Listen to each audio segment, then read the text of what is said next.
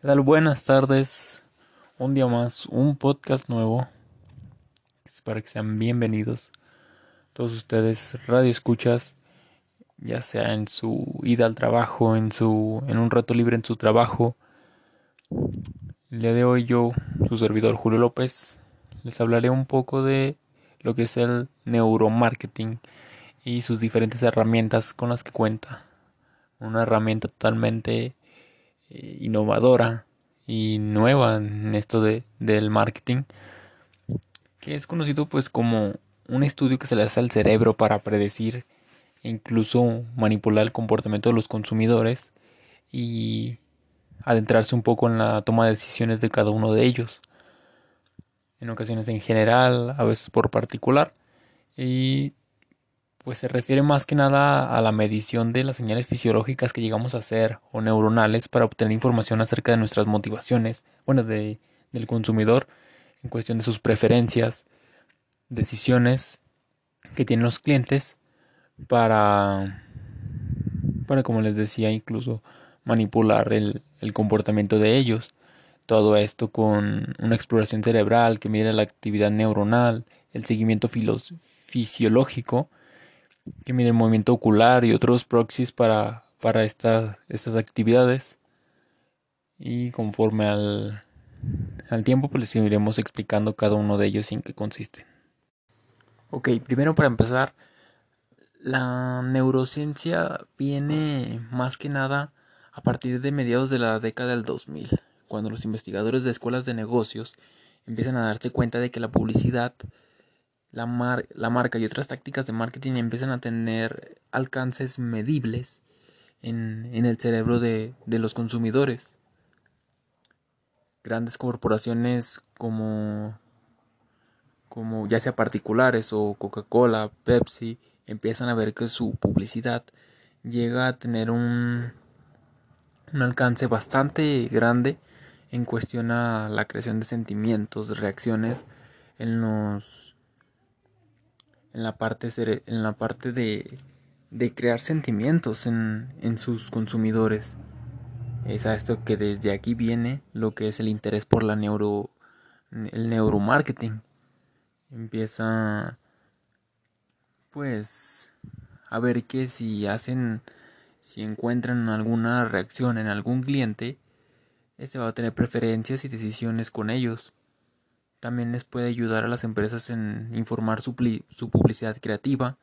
algún desarrollo del producto, la fijación de precios y otras áreas que tenga el marketing. Esto pues con tal de ayudarlos y, y se vaya directo al, grano, por así decirlo, de, que lo que la, de lo que la empresa quiere alcanzar. Y como las, los métodos más comunes que tenemos de medición en neuromarketing, claro, sabemos que son bastante elevados en su costo, pero se tiene lo que es la primera, las más usadas en son estas dos herramientas que les voy a comentar. Lo que es la resonancia magnética funcional. Esta utiliza campos magnéticos fuertes para rastrear los cambios en el flujo sanguíneo a través del cerebro y se administra mientras una persona yace dentro de una máquina que toma mediciones continuas a lo largo del tiempo. Esta primera que les comento,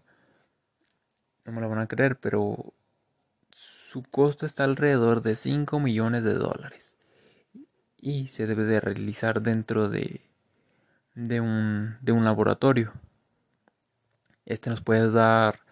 nos revela que los consumidores nos van a dar respuestas emocionales detalladas, un nivel de compromiso con la marca y cuánto recuerdan a la marca durante el día o el periodo que se quiera investigar. Este nos va a dar como usos establecer precios, mejorar la marca y pues como contras lo que les decía debe de realizarse en un, en un laboratorio.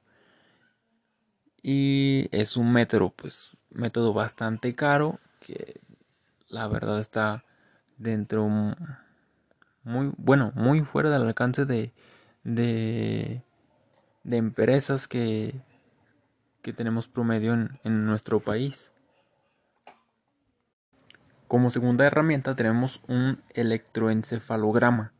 Este lee la actividad de las células cerebrales utilizando sensores en el cuero, en el cuero cabelludo del sujeto. Puede rastrear los cambios en la actividad en fracciones de segundo, bastante rápido la verdad, pero hace un mal trabajo debido a que cuando no no se identifica exactamente dónde ocurre la actividad, entonces este llevará a cabo una investigación en otra parte de, del cerebro que solo rastreará, rastreará cierta, cierto tiempo, pero se le irán otros segundos más, entonces debe ser muy preciso en lo que se debe de, de, de investigar y en donde se van a ubicar lo que son los, los sensores para no atraer otras reacciones que tuvo el cerebro y no fueron enfocadas a lo que en realidad o necesidades que tiene la empresa de investigar al, al consumidor. También se tiene lo que es el seguimiento ocular, que puede medir la atención a través de los puntos de fijación de los ojos y la excitación también, que a través de la, es a través de la dilatación de la pupila la codificación de la de expresión facial, leyendo el movimiento minuto de los músculos en la cara, cuando uno tiene reacciones, gestos, este tipo de herramientas se puede dar cuenta de, de estos movimientos y la frecuencia cardíaca, la frecuencia respiratoria y la conductividad de la piel miden lo que es la, la excitación. Como otro tema que podemos ver acerca de esto es el pesimismo con el que se ha visto estas herramientas del neuromarketing, en donde una encuesta del, de neuromarketing a 64 empresas, solo el 31% reportó usar alguna de estas máquinas. Y la mayoría de estas han dicho que la oferta, su principal oferta de servicios o o mejora que hayan hecho a través del uso de estas herramientas fracasaron. Esto se debe al, pesimismo general en cuanto, en cuanto a su uso o la técnica para generar ideas,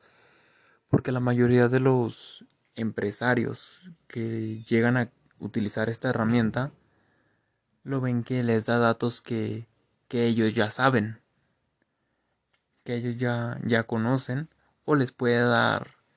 datos que en sí no que en no tienen algún fin o uso para, para lo que es en su en su negocio. Como por ejemplo en un artículo del 2007 en la revisión de la Administración de California, el, el investigador Minx Yu, profesor de marketing, mm, llegó a decir lo que es la frase de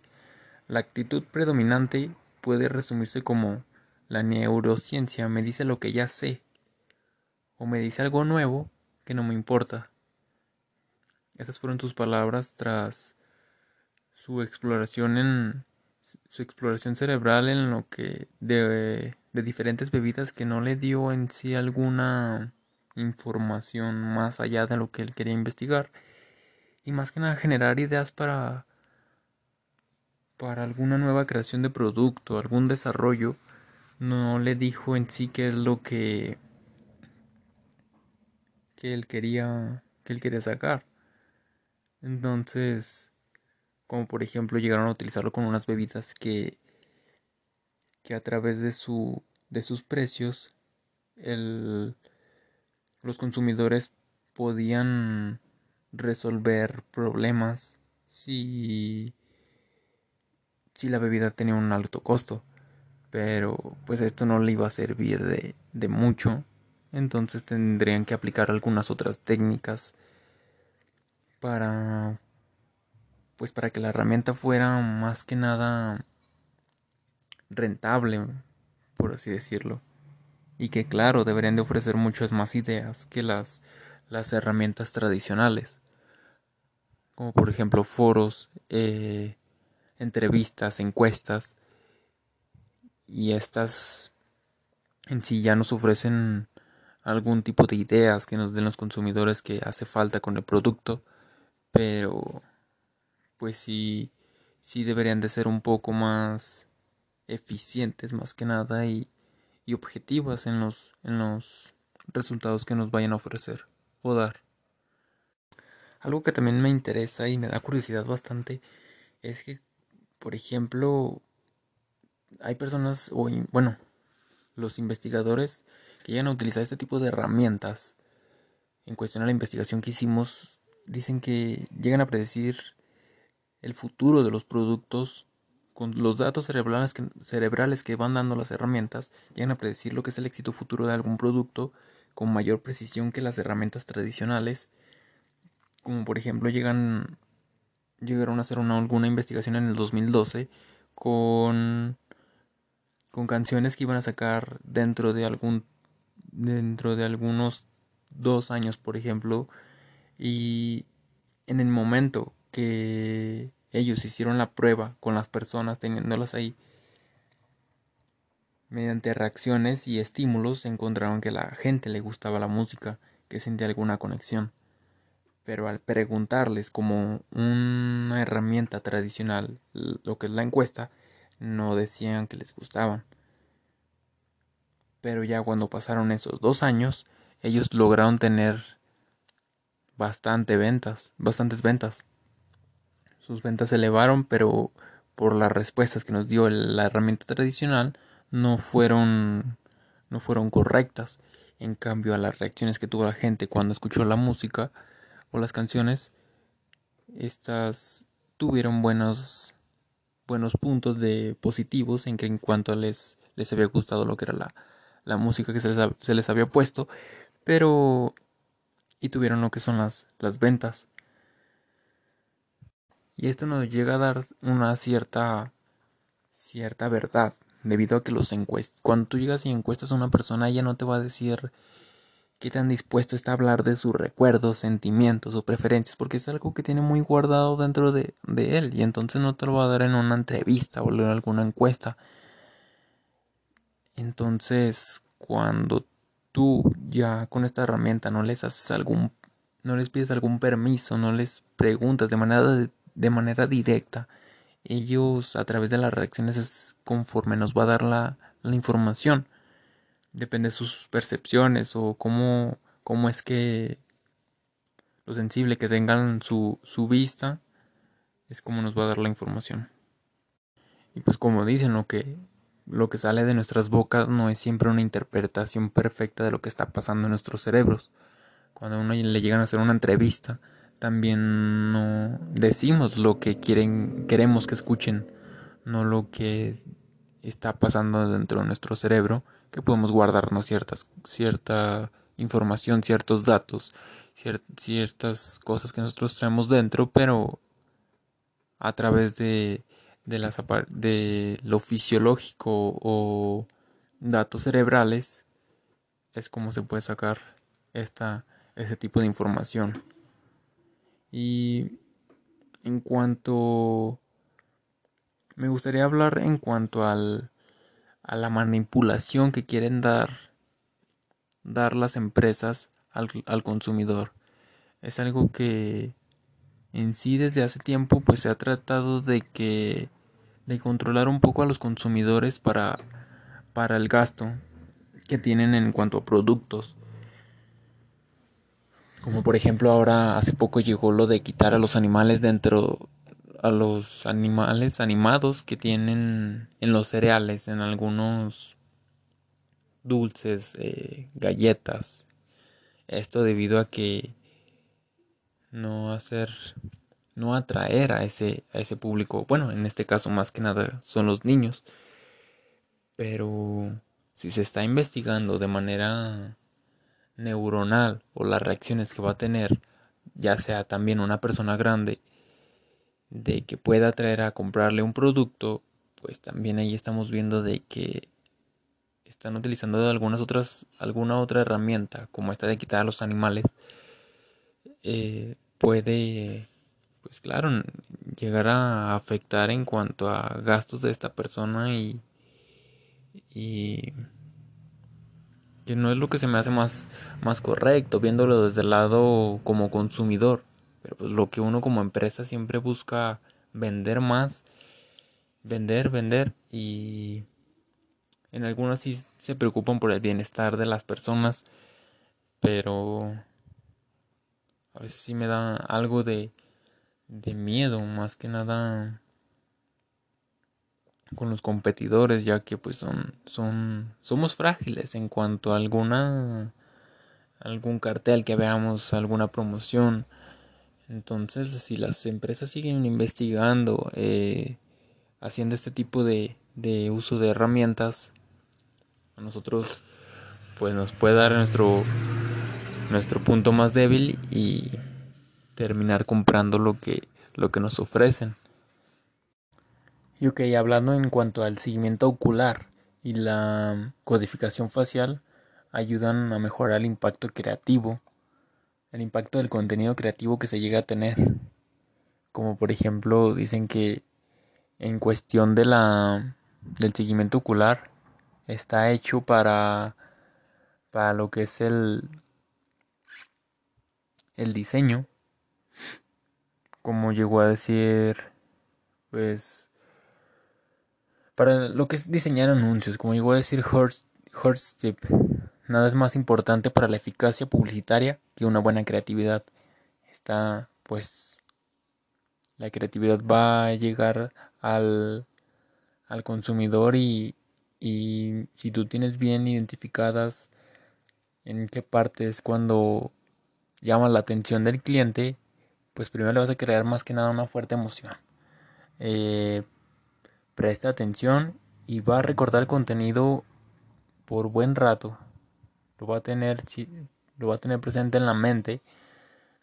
Cuando tú ya llegaste a que este recuerde el contenido, si te compra y llega a, a gustarle lo que es tu, tu producto, olvídate, le va a decir a miles de personas y hace una publicidad de, de boca en boca que que es, es pues más que nada eficaz en cuanto a en cuanto a la la información que nos que nos da y entonces pues como la pregunta del millón lo que me pregunta eh, varias personas es que deberían las empresas invertir en el neuromarketing ya sea a través de exploraciones cerebrales o técnicas más baratas. La verdad, honestamente, ante las investigaciones que hemos realizado, mm, me doy cuenta que ya las empresas grandes, las gigantes, empresas tecnológicas como Microsoft, Google, Facebook, ya se han ido formando de unidades recientemente costosas para para medir lo que es lo que quiere la gente. Y como hemos visto pues les ha funcionado en gran parte porque nos tienen ahí gran cantidad de tiempo y nos han dado en las en lo, en lo más débil que tenemos y atraído cada vez más entonces como pues, las pequeñas empresas pueden ir buscar asociarse poco a poco con empresas especializadas o o herramientas que les puedan ayudar a, a medir este tipo de, de, de información. Eh, porque pues en sí este mercado, este campo ahorita está, está plagado. Como dicen, todavía hay mucho aceite por, de serpiente por ahí. Eh, podemos encontrar bastantes herramientas que se pueden adaptar a nosotros y pues sacar, sacarles provecho y como empresa pues buscar buscar más ventas entonces es así que en sí es mi opinión irse asociando poco a poco a lo que es la el neuromarketing y por qué no atraer entender poco a poco poco a poco esto y utilizar esta esta información a, a tu favor entonces con esto los dejo, queridos amigos. Espero que les haya servido de bastante la información y estaremos siguiendo siguiendo tratar tratar de subir más más contenido. Como les digo, pues la manipulación neuronal puede parecer espeluznante, pero los consumidores ya están siendo influenciados por sus por sus empresas eh, a través de marketing tradicional ya están siendo bastante influenciados, así que atraer este tipo de herramientas para un mayor beneficio, pues puede ser puede ser un, un total cambio de, de, de giro pero utilizando los dos métodos tradicionales y alguna de este tipo de este tipo de herramientas sí, sí va a llegar a, a funcionar mucho mejor en la, en la empresa. Entonces con esto los dejo amigos ya para que sigan en su mundo de emprendimiento espero les haya gustado. Estaremos próximamente subiendo y que tengan un buen día. Esperemos si la pasen de lo mejor. Nos vemos